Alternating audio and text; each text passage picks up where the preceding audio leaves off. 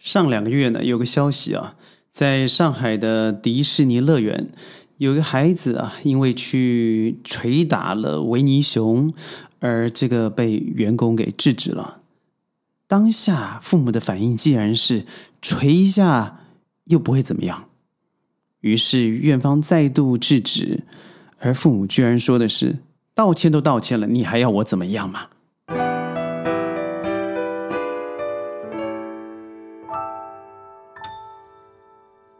欢迎各位加入今天的宣讲会，我是轩。嗯，这个孩子怎么样？我相信现在我不得而知，但未来我一定看得到。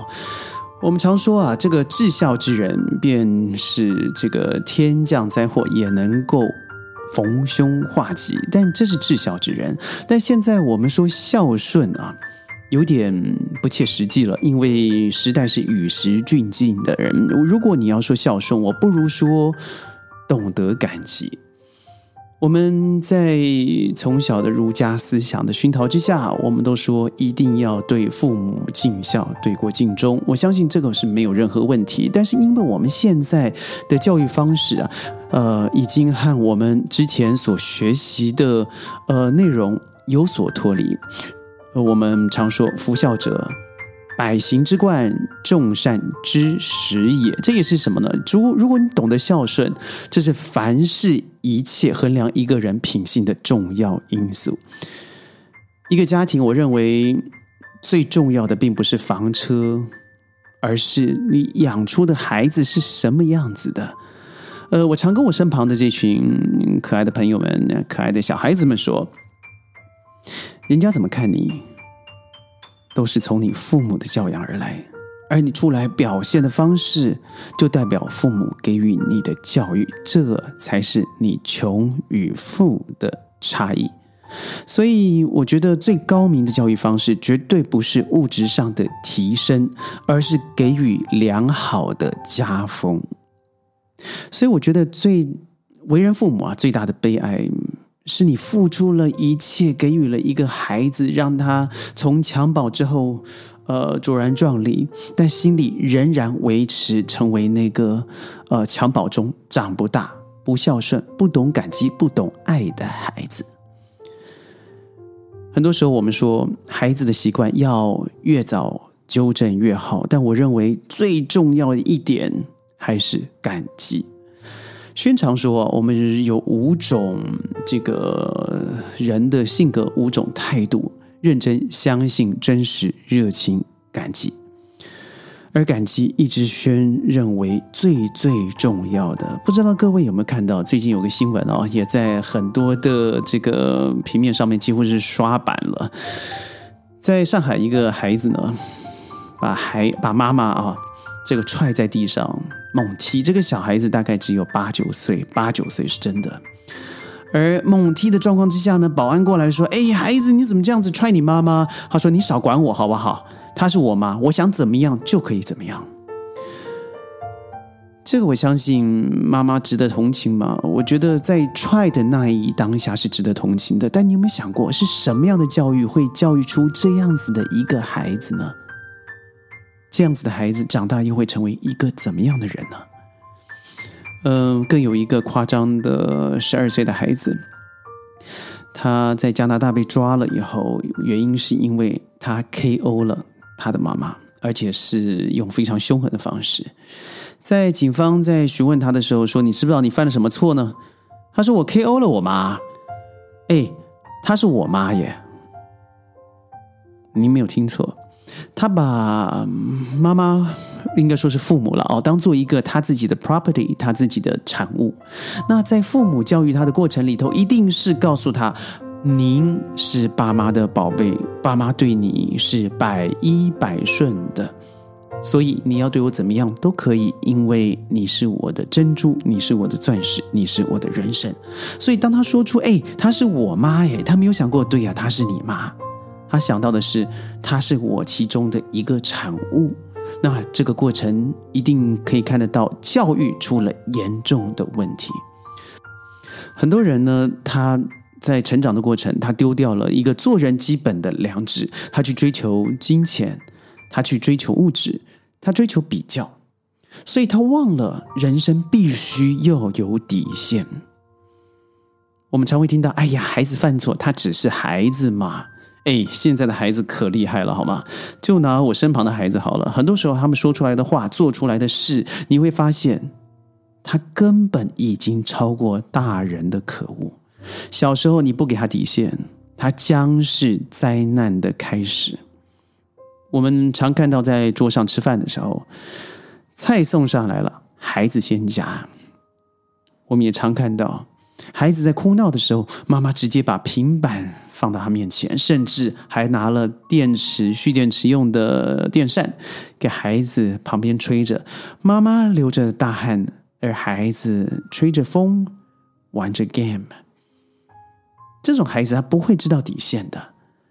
当他知道别人对他有批评的时候，他会大声的反击，他不会承认。当他发现他想要得到的东西得不到的时候，他只会肢体、语言、情绪对你做抗议。所以，一个现在不给予规矩的孩子，他绝对做事是不会有底线的。对我来说，好了，我个人认为体罚是重要的，罚站、半蹲。我我相信，在您听我节目的过程，很多的家长或许不太认同体罚，但是你不能不承认呐。很多时候，你根本不能够用言语去教育，而必须让他觉得身体受到了责罚。第三，我认为自私自利、一昧索取的孩子，您必须要赶快端正视听了。很多时候，我们的孩子在现在物力充斥的呃这个时代里头啊，往往都是用玩具啦、用手机啦、用游戏啦来给予孩子，告诉他说：“你只要做到某件事情，我就给你某个东西。”于是物质变成自己努力之后得到，而而且是应该得到的结果，而没想到很多时候自己对自己的努力是一种对未来的投资。父母在这个时候呢，他也包庇了他，他也容忍他，因为太爱，或者是说溺爱。各位都会知道啊，在华人的这个教育圈里头，有个非常非常普遍的现象：华人特别爱孩子，而这个爱真的给的太多太多了。心理学家呢，William James 他说了：播下一个行动力，你将会收获一个习惯。当你播下了是一个习惯，那你将会收获一种性格。我们都知道，性格它决定了命运。所以，当您在孩子的时候，您不给他、不教导他、不端正他，现在你所做的行为，它会造成你的命运的结果。那他会非常的艰难。他会甜在童年，苦在一生。当你有一天必须撒手人寰的时候，你会发现，你眼边的一滴淡泪，永远弥补他，弥补不回他一辈子流下的汗水。而我认为呢，最重要的一个事情，您一定要在现在教养他。什么叫做担当？什么叫做责任心？这绝对不分男生女生，女生不能因为我是女生，我要这个富养女啊，所以我就没有担当了。担当它它是不分性别，它不分年纪，但是越早扎根，他会越有冲劲。一个孩子，什么叫做担当？他负责的事情就应该把它做完，他说的话就应该要负责。我们看到很多年轻人呢，在已经三十四十岁了以后，在家里做啃老族。当父母叫他出去工作的时候，做不到两周，他说太累回家了。而父母不教养他，应该说不养他，不是教养。他居然到法院去告了父母，说弃养。这我都觉得可笑了。到底是谁弃养谁呢？呃，以轩的例子来说，我非常的。有歉意哦，歉意的是，因为我身处国外，我很早就出国了，在国外生活的过程，我和我父母的相处时间非常短。嗯，但这个歉意呢，居然我有非常大的幸运，也就是我有一个非常无微不至的照顾父母的姐姐，我有一个非常聪慧同时负责任的弟弟。于是，我的姐姐与弟弟，他同时可以照顾我年迈的爸爸或者妈妈。在这个过程，我当然心里头的歉意是不能够弥补，但是我常用的方式是与家里保持沟通，呃，努力的分享。如果有机会的话，一定要找着父母出来做旅行，而且分享生活的点滴，不要再把父母当成父母，而当成一个最好的知交、最好的朋友。嗯，父母在年纪大了以后，他往往喜欢的是分享、被在乎，自己是健康的，不成为累赘。最重要的是，他在年迈之年的时候，他知道膝下的儿女永远在身旁。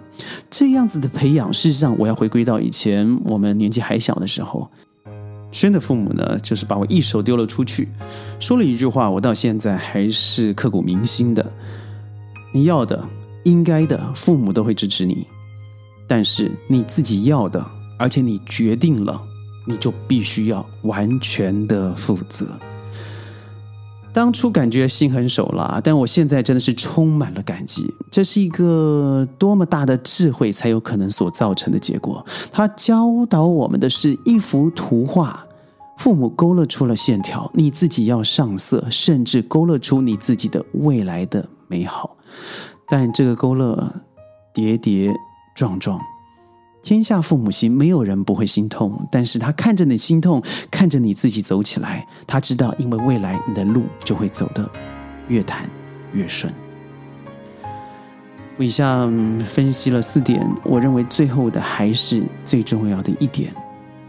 我们所说的孝顺和孝顺，我们说既要孝又要顺，这真的我认为不符合现在时代真正的教育和需要。我认为所谓的孝顺，简单的说就是感激。虽然说简单，但感激却是最难做到的。